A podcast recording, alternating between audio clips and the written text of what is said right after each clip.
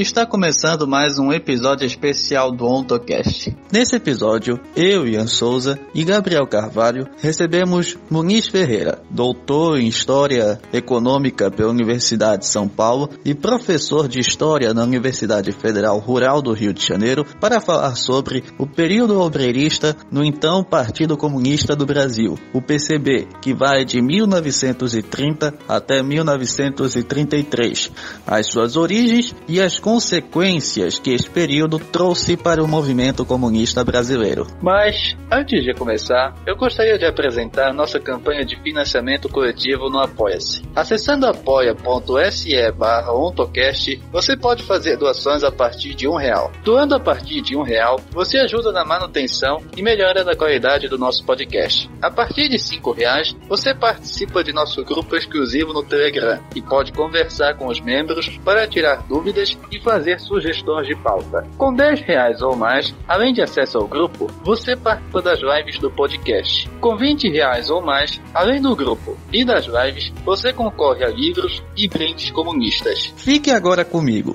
Ian Souza, Gabriel Carvalho e Muniz Ferreira.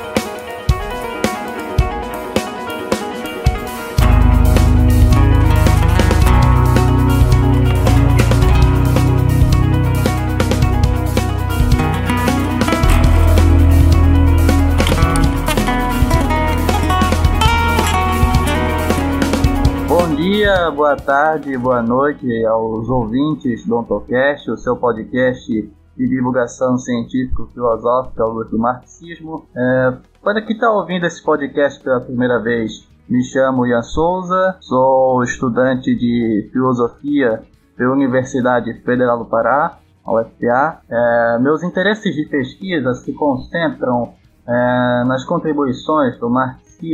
para a filosofia da educação e também na possível existência de uma determinação ontonegativa da politicidade nos textos de Marx. E aí uso como auxílio para essa pesquisa os textos do professor e filósofo brasileiro José Chazin e também de outros estudiosos do tema. Olá, para quem está ouvindo o AutoCast pela primeira vez, eu sou Gabriel Carvalho, eu sou estudante de Ciências Sociais da Universidade Federal do Vale do São Francisco, a Univasf. Eu sou PIBidiano do projeto de Sociologia da minha universidade e estou nesse momento também iniciando a minha participação numa pesquisa sobre o período escravista no Brasil, num projeto para o qual eu enviei um plano de trabalho que eu me proponho a estudar sobre a dominação social do tempo nas técnicas produtivas desse período de escravidão brasileira. Pois bem, ao meu lado hoje está o professor Muniz Ferreira. Gostaria que o professor se apresentasse aos ouvintes. Bom, muito boa tarde a todos e a todas. Em primeiro lugar, eu gostaria de agradecer ao Ian uh, pelo convite, de poder participar hoje aqui desse diálogo. Gostaria também de felicitar pela iniciativa aí do, da criação e do funcionamento do, do AutoCast, dizer que é uma iniciativa sobre todos os aspectos muito importante, muito necessária, né? Sempre, particularmente, nesse momento no qual nós vivemos, certo? O meu nome é Muniz Ferreira, eu sou professor de História Contemporânea da Universidade Federal Rural do Rio de Janeiro, né, já há algum tempo, sou professor universitário, sou orientador de pesquisas né, e tenho tido também a oportunidade de intervir, produzindo textos, participando da publicação de livros, de algumas obras coletivas, abordando uma temática variada, mas que tem uma certa ênfase nos estudos em torno também da tradição marxista, né, da atuação das forças de esquerda revolucionárias no Brasil e em outras partes do mundo, bem como o contraponto dessas forças, que é a atuação das correntes da direita, particularmente da direita mais extremista, mais exacerbada, como essa, por exemplo, que atualmente é, ocupa o poder no Brasil. Muito bem, é, depois da, das apresentações, é, agora vamos, é, sem mais enrolações, para o objeto de nossa conversa de hoje, que vai ser sobre é, o obreirismo no Partido Comunista do Brasil, o então PCB, que, que, em que esse período vai de 1930 a 1933. É, chamamos o professor Muniz Ferreira é, justamente por causa de um pequeno texto que ele publicou no site do PCB tratando sobre essa temática. Partindo agora para o, o objeto de, nosso, de nossa conversa de hoje, é, é claro que não dá para entender é, como foi a política obreirista no PCB é, sem antes entender é, todo o contexto que possibilitou o surgimento de tal política no partido. Portanto, é, a primeira pergunta vai nesse sentido. É, sobre como foi assim o surgimento do PCB e qual era a natureza dos primeiros quadros dirigentes do partido. Ok, uh, o surgimento do PCB, como de resto de, praticamente todos os partidos comunistas do mundo, foi, é, repercutiu o, o triunfo uh, do movimento revolucionário uh, dirigido pelos bolcheviques russos em outubro de 1917. Né? O triunfo bolchevique ele não apenas teve um efeito muito importante junto às lideranças operárias, às lideranças socialistas revolucionárias que existiam ao redor do mundo, como também no seu desdobramento, mais tarde, no ano de 1919, foi criada também pelos próprios bolcheviques russos na capital da Rússia Soviética, Moscou, a Internacional Comunista, né, que ficou conhecida também como Terceira Internacional, ou como Comintern, que é o acrônimo do nome da entidade em alemão, que por sinal alemão era a língua oficial dessa entidade, que pretendia ser uma espécie de Estado-Maior geral da Revolução Internacional. Né? Então ela é criada é, em Moscou, o objetivo dela fundamentalmente é compartilhar a experiência revolucionária dos bolcheviques russos e também estimular aqueles setores mais aguerridos, aqueles setores de vanguarda, digamos assim, do movimento operário e da esquerda socialista é, a uh, se estruturarem, se organizarem, inclusive se separando dos setores que eram considerados é, reformistas, dos setores que eram considerados conciliadores que existiam tanto no movimento operário quanto no movimento socialista, e com isso formar os partidos comunistas que teriam na, nessa nova entidade da Internacional Comunista o seu centro dirigente internacional e também o seu fórum de compartilhamento de experiências, de ideias, de pensamentos, de formulação uh, de políticas para atuar em busca de seus objetivos tanto táticos quanto estratégicos. É, quando acontece a Revolução de Outubro de 1917 uh, na Rússia, o Brasil, né, que era um país evidentemente periférico, né, num processo ainda incipiente de industrialização, tinha, no entanto, já um movimento operário que vinha se organizando desde o final do século anterior, em várias capitais e várias regiões do Brasil onde já existia um incipiente processo de industrialização, como eu dizia, Uh, de modo geral, é, essas agremiações operárias que não eram nem reconhecidas, né, elas eram clandestinas, violentamente reprimidas pelo Estado, né, pelo, pelo, pelo aparato repressivo, é, elas iam se formando, elas iam se constituindo, né, no seu interior iam uh, se formando também quadros né, militantes e, inclusive, uma intelectualidade é, digamos assim, uma intelectualidade contestadora, uma intelectualidade é, que aderiu aos ideais do socialismo, uma intelectualidade que se identificava com as lutas da classe operária, também se aproximou desses sindicatos. A tendência política que exerceu uma influência preponderante nesse movimento sindical nos, nos seus primórdios foi a tendência anarquista. Quando eu falo anarquista, é um conceito vago, é um conceito genérico que designa, na verdade, uma série de posições que vão aí do anarco-sindicalismo ao anarquismo libertário, nada a ver com essa tentativa espúria que existe atualmente de expropriar o conceito de libertário né, para uma tendência liberal reacionária. Não, os anarquistas libertários eles eram aqueles que defendiam um programa de transformação da realidade uh, que, que, teria como ponto de partida a extinção do Estado, a instituição de todas as instituições políticas, etc. Então, esses grupos eles desempenhavam um papel de direção de boa parte do movimento operário, né, juntamente com outras tendências, mas eles talvez fossem os mais aguerridos, os mais combativos.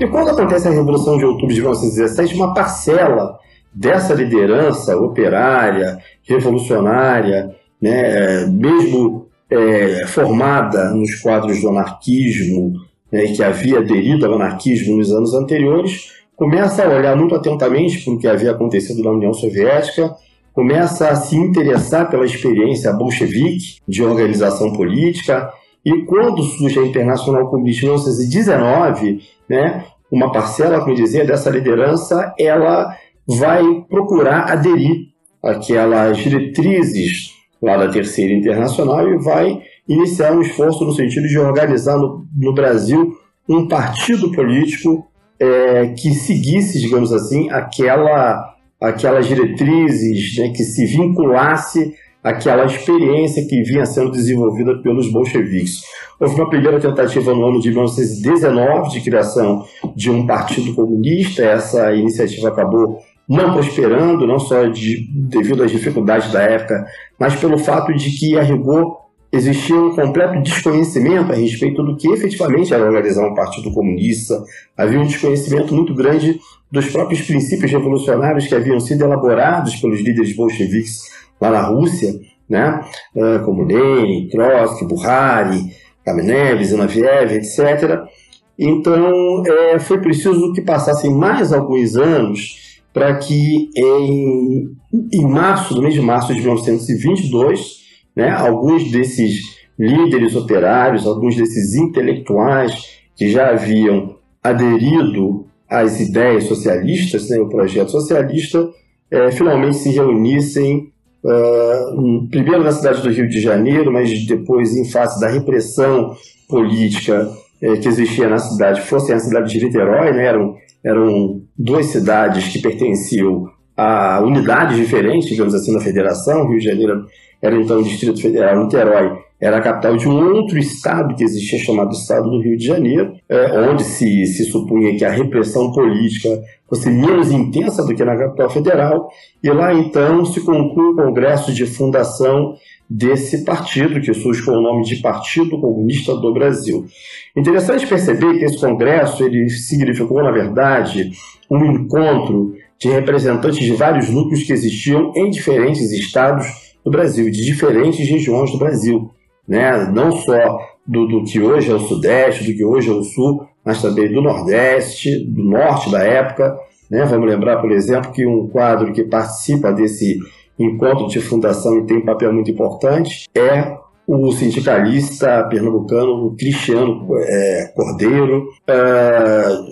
assim como também o, o, o, o, dirigente e intelectual, dirigente operário e, e intelectual é, anarquista Antônio Bernardo Canelas, né, que com conta fosse do Rio de Janeiro, mas tinha toda uma trajetória no estado de Alagoas. Então ali se cria o Partido Comunista é, no Brasil, sendo que nos meses que antecederam a esse encontro e mais alguns meses que sucederam a esse encontro, se criou uma espécie de tribuna de debate para discutir as propostas, as ideias, as concepções às quais esses novos, esses, esses militantes estavam agora aderindo, que foi um jornal chamado Movimento Comunista, certo? Então, é, o que nós temos aí, que é um traço importante que deve se chamar a atenção, porque é um fator que diferencia o processo de formação do Partido Comunista no Brasil do que aconteceu em outros lugares do mundo, é que nós tivemos aqui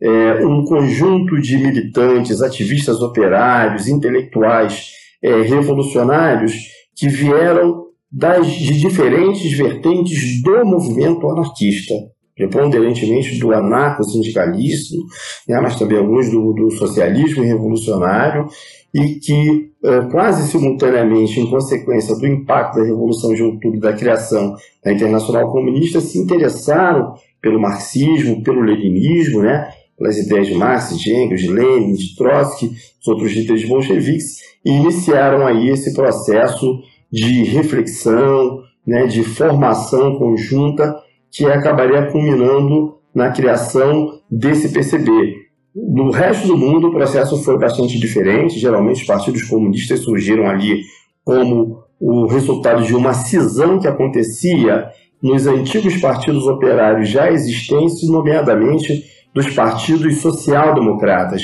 que eram vinculados à Internacional Socialista, ou Segunda Internacional, que era uma organização que reunia esses partidos socialistas, esses partidos operários, que havia sido fundada em Paris no ano de 1890 e 1889. 1889. Então, aqui no Brasil, nós tivemos essa particularidade do processo de formação do PCB que o diferenciou. Aqui, os seus primeiros militantes eles vinham não da tradição marxista, não da tradição socialista, mas do, do, do movimento anarquista e por isso um esforço muito grande que eles tiveram que realizar nos seus primeiros momentos de formação do partido foi em procurar aprofundar o seu conhecimento, assimilar não só as diretrizes da Internacional Comunista, mas os próprios fundamentos do marxismo e do leninismo. Então, professor, eu queria que tu falasse agora sobre as relações do Partido Comunista Brasileiro. Aliás, ainda era Partido Comunista do Brasil, né? Nessa época, as relações do Partido Comunista do Brasil com o Comintern, né? A Internacional Comunista, nesses primeiros anos aí, na década de 20, década de 30, do Partido Comunista.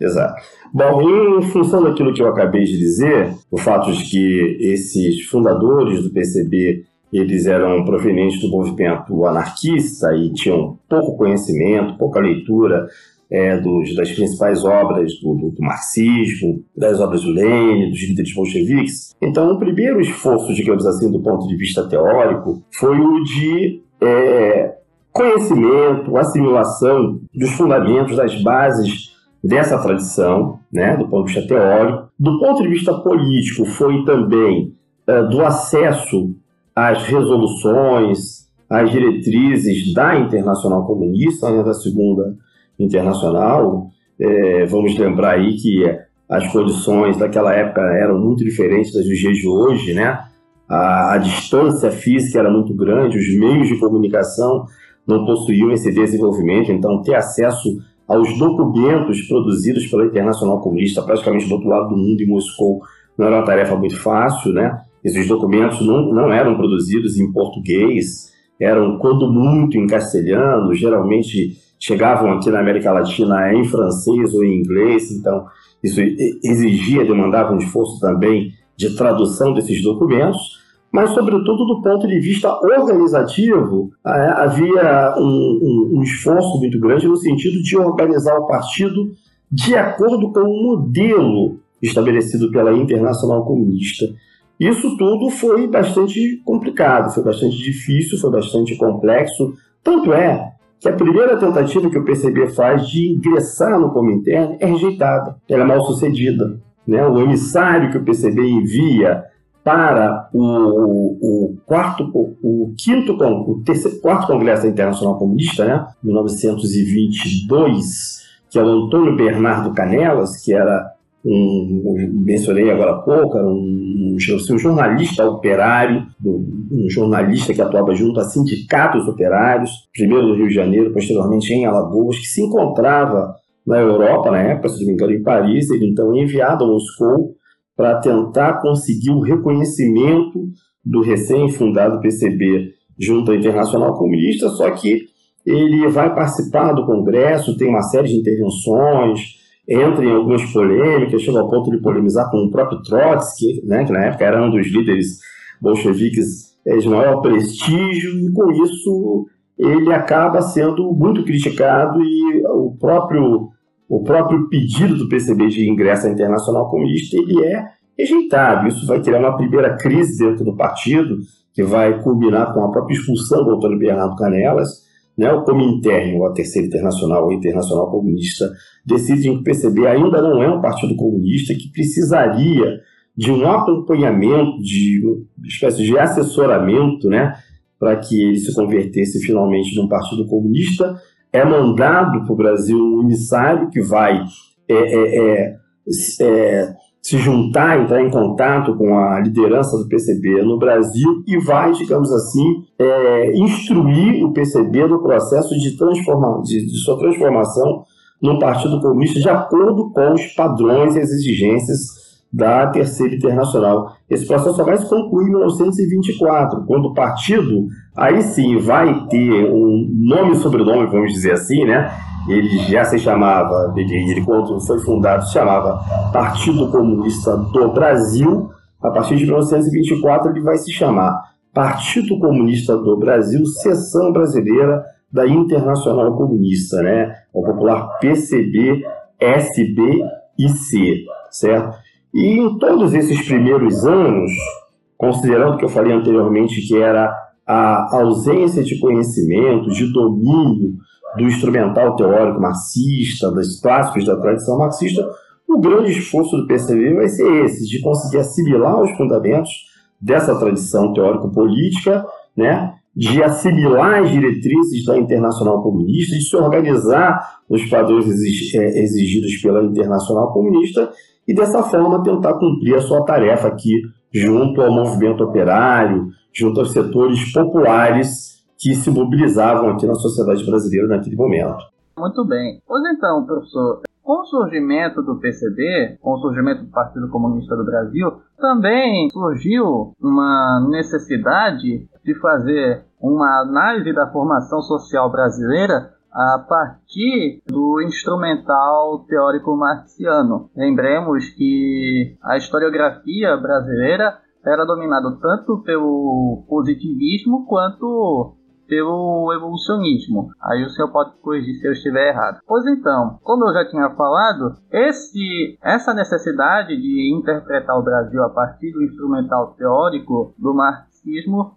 surge a partir da necessidade de embate contra essas duas correntes que até então eram as dominantes na historiografia brasileira. E como resultado desse, dessa tentativa de interpretação marxista do Brasil, surge o texto de Otávio Brandão que se chama Agrarismo e Industrialismo. E aí, nesse sentido, a minha pergunta é o seguinte: como quais eram as principais teses defendidas por esse texto de Otávio Brandão, agrarismo e industrialismo, e qual foi a influência que esse texto teve no PCB em seus primeiros anos, principalmente no terceiro congresso? Certo. É, bom, a tarefa era gigantesca, né? Não só nós não tínhamos no Brasil uma, uma experiência, uma trajetória de, de assimilação, de incorporação das ideias, dos conceitos do marxismo, como falei anteriormente, mas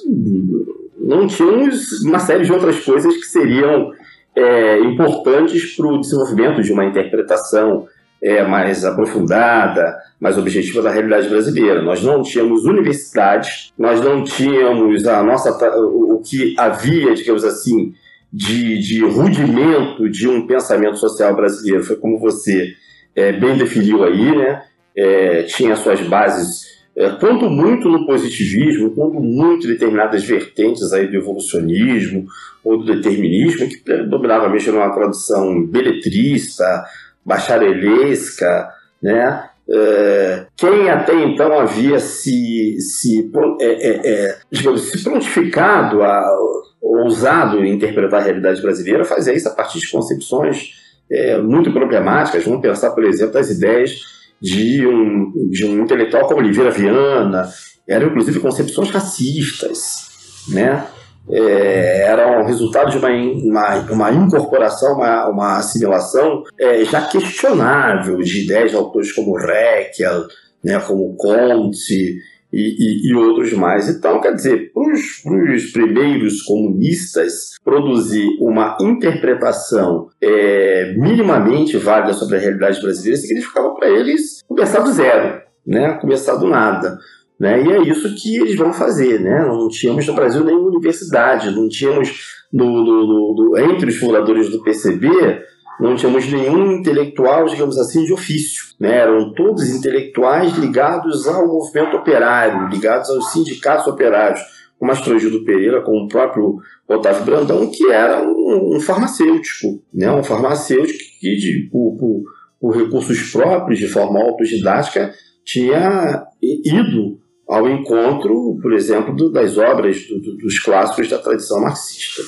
né, disponíveis, às quais ele pôde ter acesso naquele momento. E foi nessas condições que esse é, jovem é, farmacêutico alagoano né, é, se dedicou aí ao empreendimento de realizar uma obra de interpretação da realidade brasileira à luz do marxismo, ou como ele mesmo diz no, no, no título do livro, né, realizar um ensaio de interpretação marxista-leninista, né, da, da, da Revolução Brasileira, né, da guerra de classes, etc. E descreve no, no, ano, publica no ano de 1926 o livro Agrarismo e Industrialismo, como você disse, ele já procurava sistematizar ideias que já haviam sido enunciadas pelo Brandão durante o terceiro congresso do PCB Nesse, no ano de 1925, né, o terceiro congresso foi 25, o livro é publicado em 1926, mas seria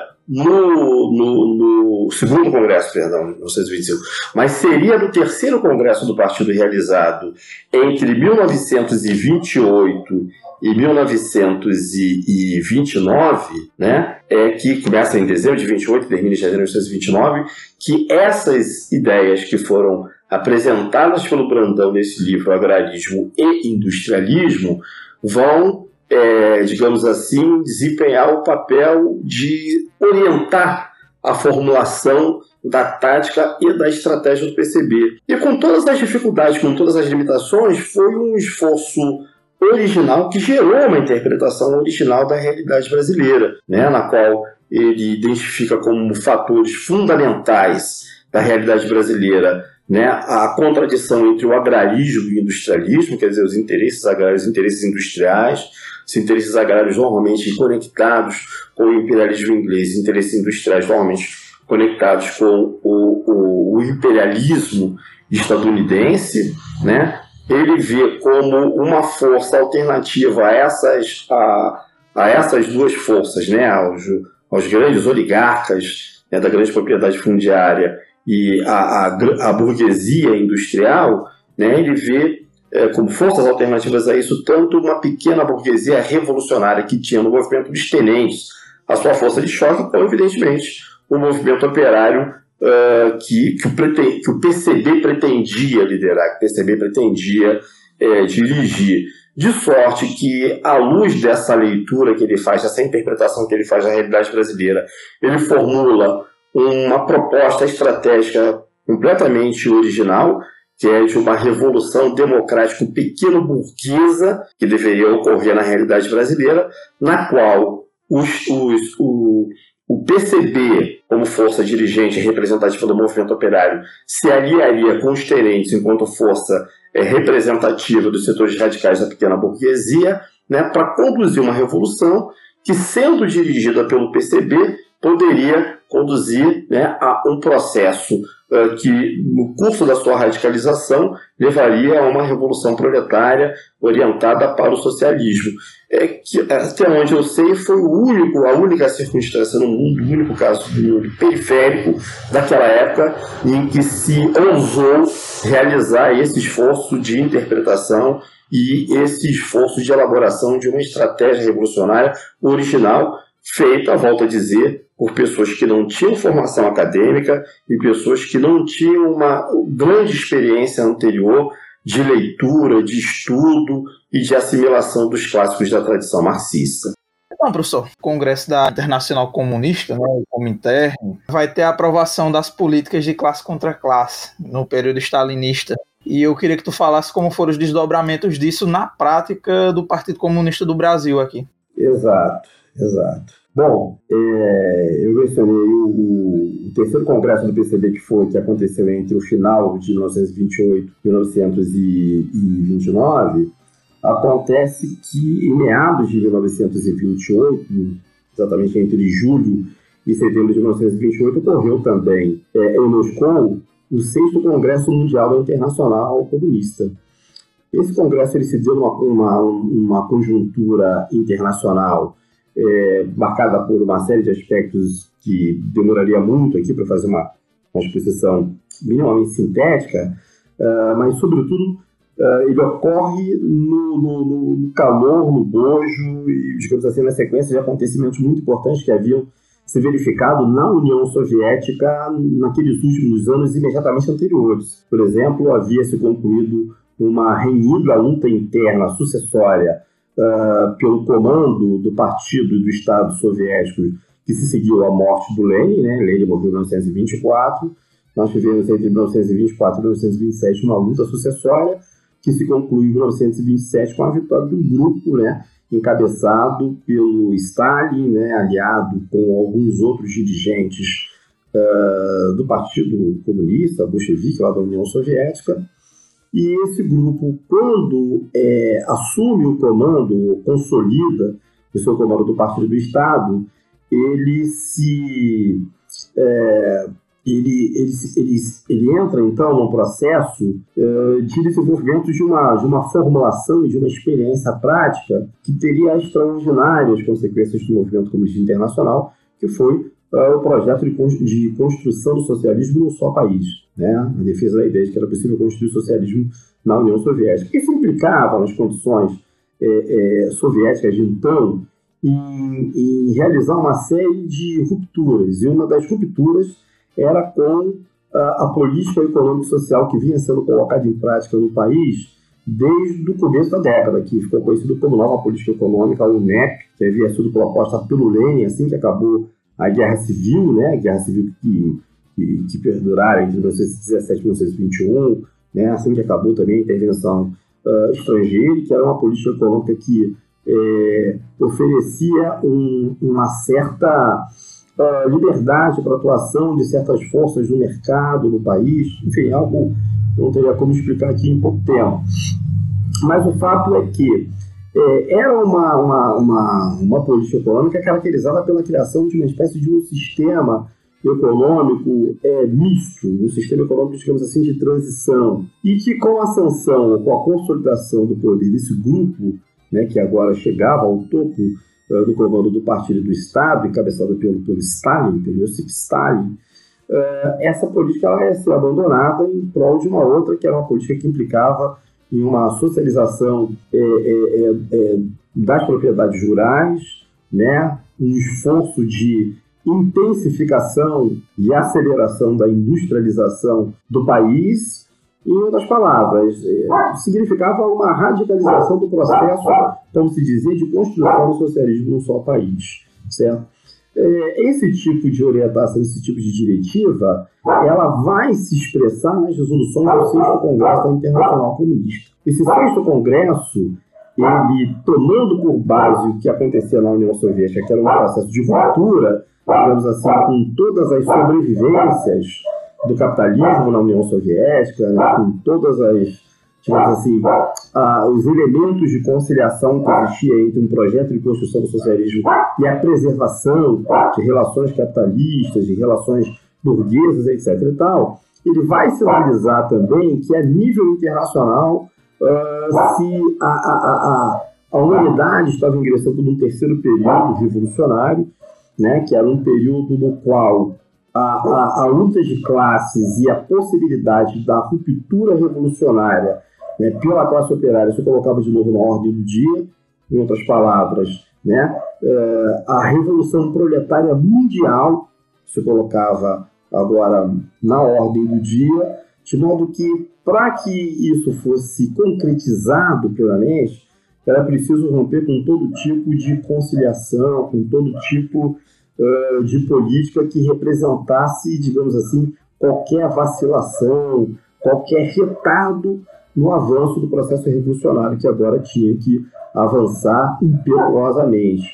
Isso do ponto de vista da orientação a ser seguida pelos partidos comunistas e operários, membros da Terceira Internacional, implicava, por exemplo, em, romper definitivamente é, com qualquer força política, com qualquer grupo que apresentasse características, né, que tivesse um programa considerado reformista, de conciliação, de acordo com a burguesia, certo? E mais que isso, né? Quer dizer, do ponto de vista é, organizativo interno, se lançava também uma palavra de ordem de bolchevização dos partidos comunistas. Ou seja, considerando que muitos partidos comunistas do mundo eles haviam surgido de cisões do interior da, da social-democracia, né, da ala esquerda da social-democracia, então se tratava agora de superar definitivamente qualquer vestígio, qualquer sobrevivência social-democrata que pudesse existir nas suas fileiras, adotando uma política agora autenticamente bolchevique. Isso, na prática, significava adotar um modelo único de organização partidária, uma diretriz única de atuação política, significava procurar subordinar todos os, os, os, os partidos comunistas e suas respectivas políticas a um modelo único que era proposto uh, pelo, pela direção da Internacional Comunista. No caso aqui da América Latina, né, essa diretriz implicava, por exemplo, em que os comunistas deveriam é, romper as alianças ou se recusar a estabelecer alianças, acordos e aproximações com todas as forças que não fossem forças genuinamente revolucionárias. Né? Então, a, a, a social-democracia, que havia sido violentamente estigmatizada no sexto congresso da Internacional Comunista, né, ela, ela fora definida ali, fora caracterizada na resolução desse congresso como uma irmã gêmea do fascismo, né? Usou-se até ali o conceito de social-fascismo para se referir a ela. E ela era, inclusive, caracterizada como sendo mais perigosa do que o fascismo porque ela enganava o movimento operário, porque ela dissimulava o seu caráter contra-revolucionário, diferentemente do fascismo que proclamava o seu caráter contra-revolucionário. Então, aqui na América Latina se entendia, na América do Sul particularmente, se entendia que as forças políticas supostamente revolucionárias de base pequeno-burguesa representariam uma espécie de versão sul-americana da uh, social-democracia internacional. Né? Então, se propunha que se rompesse totalmente qualquer possibilidade de acordo com essas forças. Isso implicou, no caso do PCB, na dissolução do Bloco Operário Camponês, que fora uma tentativa de frente política de massas que o PCB havia criado no ano de 1927, com o objetivo de se aproximar né, de outras forças do movimento operário, e implicava, por exemplo, em romper completamente os contatos que também vinham sendo realizados desde 1928 eh, por alguns dirigentes do PCB, como o próprio Estrogildo Pereira, seu secretário-geral de então, né, o Leôncio Basval, que haviam ido à procura de Luiz Carlos Prestes, que era o grande líder da esquerda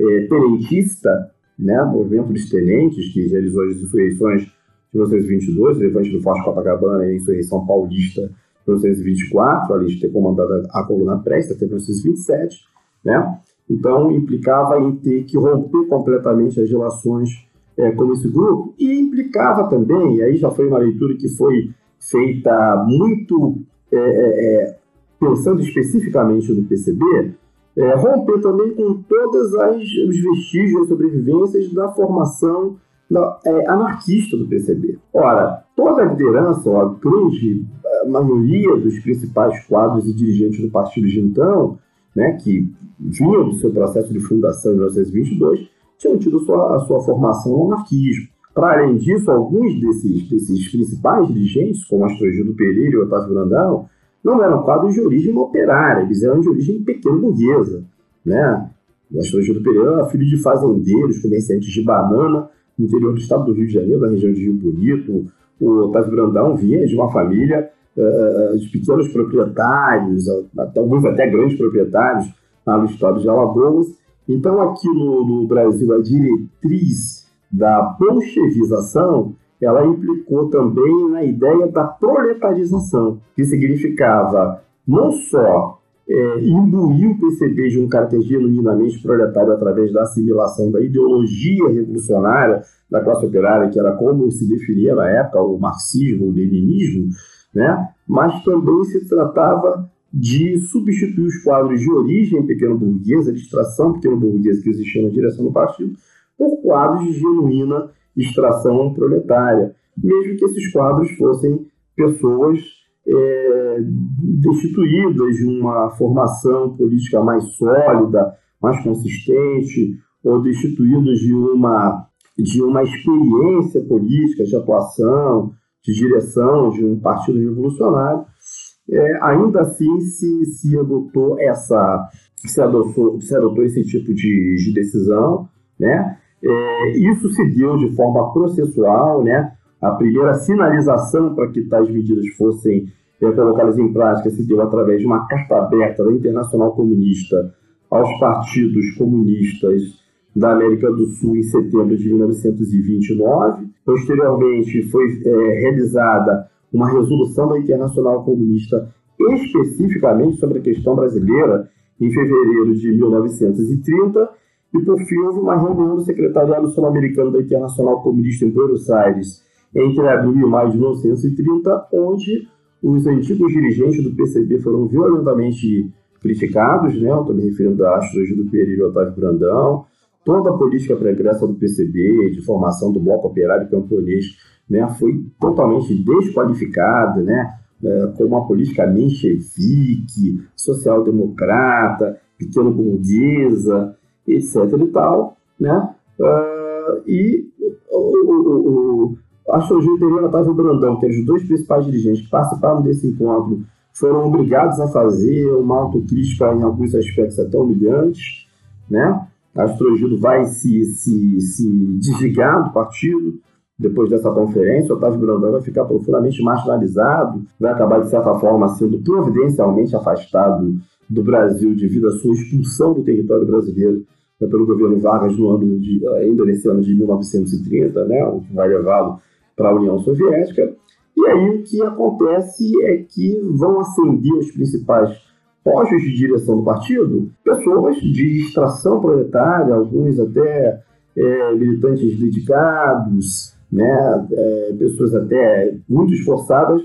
mas com uma preparação política, em vários casos, muito deficiente, né? Uh, pessoas que também, em parte devido a essa pouca preparação política né, e teórica, assimilaram de uma forma é, muito enviesada a própria diretriz da proletarização, né? e adotando um posicionamento é, ultra-sectário, ultra-esquerdista, de grande hostilidade em relação aos quadros de origem intelectual, de grande hostilidade em relação a qualquer possibilidade de aproximação do PCB com outros setores políticos e sociais situados é, para além do, do, do, âmbito estrito né, das lideranças operárias que existiam naquela época, e mesmo essas vistas também com muita desconfiança, né, de forma muito sectária, de modo que isso teve um efeito muito problemático uh, para a atividade do PCB, para a sua organização, para sua atuação, para o seu diálogo com outros setores da sociedade brasileira, muito particularmente com a intelectualidade. Né? PCB vinha mantendo uma relação um diálogo muito intenso, ou razoavelmente intenso, com o setor é, importante da intelectualidade, digamos assim, é, mais renovadora que existia no Brasil. Né? Vamos lembrar que o, a criação do PCB se dá no mesmo ano do, da Semana de Arte Moderna, de 1922, se deu no mesmo ano do Levante do Forte de Copacabana, ou seja, o surgimento do PCB na sociedade brasileira foi contemporâneo também do desabrochar, digamos assim, de uma nova intelectualidade contestadora e também de um ativismo é, é, rebelde, né, de uma rebelião de setores radicais da pequena burguesia brasileira. E agora, por conta dessa política obreirista, o PCB ele se via é, é, é, afastado, se via desligado desses setores que representavam, digamos assim, um, um, um, para usar uma expressão gramsciana, né, um, uma, uma, um processo de formação de um bloco histórico alternativo àquela, aquelas forças que dominavam a sociedade brasileira, né? o latifúndio, né? ligado à burguesia exportadora, né? A, as oligarquias agrárias, a grande burguesia, de modo que é, essa política vai contribuir para o isolamento, aprofundamento do isolamento político uh, do PCB no interior da sociedade brasileira. E esses quadros, eles, eles eram muito, alguns deles, né, muito despreparados, de modo que é, geralmente ficavam um pouco tempo à frente do partido, então no período de é, cerca de três anos, né, um período que vai da Revolução de 30 até final de 1932, começo de 1933, o PCB teve aí uma série de secretários gerais, uma rotatividade muito grande de secretários gerais, em parte devido ao fato de que essas pessoas, ao, galgarem essa posição, se mostravam pouco, é, digamos assim, é, qualificadas para o exercício de quadro do, do, da tarefa de ser secretário-geral do partido, mas em parte também devido à repressão que o partido sofria e é, que nas condições de isolamento político que aquela política conduzia ao partido, se tornava, facilitava ainda mais o trabalho do aparato repressivo. De modo que esse período aí, de 1930 até 1933, durante uh, o qual vigorou essa política do obreirismo, acabou se mostrando um período bastante uh, desfavorável do ponto de vista da ampliação da interlocução do PCB com os setores uh, mais amplos da sociedade brasileira e até mesmo do aprofundamento, né, da, da, da, da consolidação da sua posição como força dirigente do movimento operário. Muito bem, é, vamos chegando ao final da entrevista e, professor Muniz, o senhor gostaria de fazer alguma consideração final? É, eu gostaria de concluir aqui agradecendo aí muito a, o convite de vir aqui poder participar desse diálogo né, com vocês. Felicitar mais uma vez aí pela iniciativa aí da criação do, do. Uh, desejar muito êxito aí é, futuro para vocês e me colocar à disposição sempre que vocês acharem é, pertinente, sempre que vocês quiserem, podem contar aqui com a minha presença uh, aqui para dialogar com vocês, para, é, enfim, de alguma maneira alimentar aqui o debate, a reflexão sobre esses temas uh, de, de, importância histórica e que de alguma maneira ainda uh, se mostram relevantes diante dos enormes desafios que nós, que uh, as forças revolucionárias, as forças que se referenciam né, no, no, no trabalho, né, na classe operária, tem gente de si na realidade brasileira. Muito bem, eu que agradeço, é, professor, pelo senhor ter aceitado o nosso convite para essa entrevista sobre um tema que não é muito debatido, que foi sobre que é sobre o obreirismo no PCB, que foi é, um período muito difícil para o movimento comunista brasileiro, que ainda é, galgava seus primeiros passos e que foi e que foi um desastre é, no sentido de organização da, da classe operária na época. Portanto, foi uma, foi uma ótima conversa é, sobre esse tema, em que, repito, não é muito debatida e não é muito debatido e que é necessário trazer esse tema para debater esse tema é, nos nossos meios. Então, eu só gostaria de agradecer ao professor por ter aceito o nosso convite e dizer que foi um papo bem legal esse que a gente teve aqui hoje sobre esse tema que é muito pouco debatido, que é sobre esse período de proletarização, digamos assim, né, das direções de quadros do Partido Comunista dos, de vários partidos comunistas, na verdade, em específico aqui do Partido Comunista do Brasil, que eu acho que é uma discussão muito importante porque ela trata de erros né, que foram cometidos no passado pelo movimento comunista que a gente precisa abordar para que esses erros não se repitam mais. Né? Então, muito obrigado ao professor Muniz Ferreira por ter aceitado o convite e ter participado do podcast hoje. A gente espera que você possa vir aqui mais vezes, participar mais vezes do nosso podcast. Então, muito bem, muito bem. A gente vai chegando ao nosso. a gente já vai chegando ao final de mais uma entrevista do OntoCast. Espero que o ouvinte tenha gostado desse episódio. Pois então, até o próximo episódio. Até o próximo OntoCast.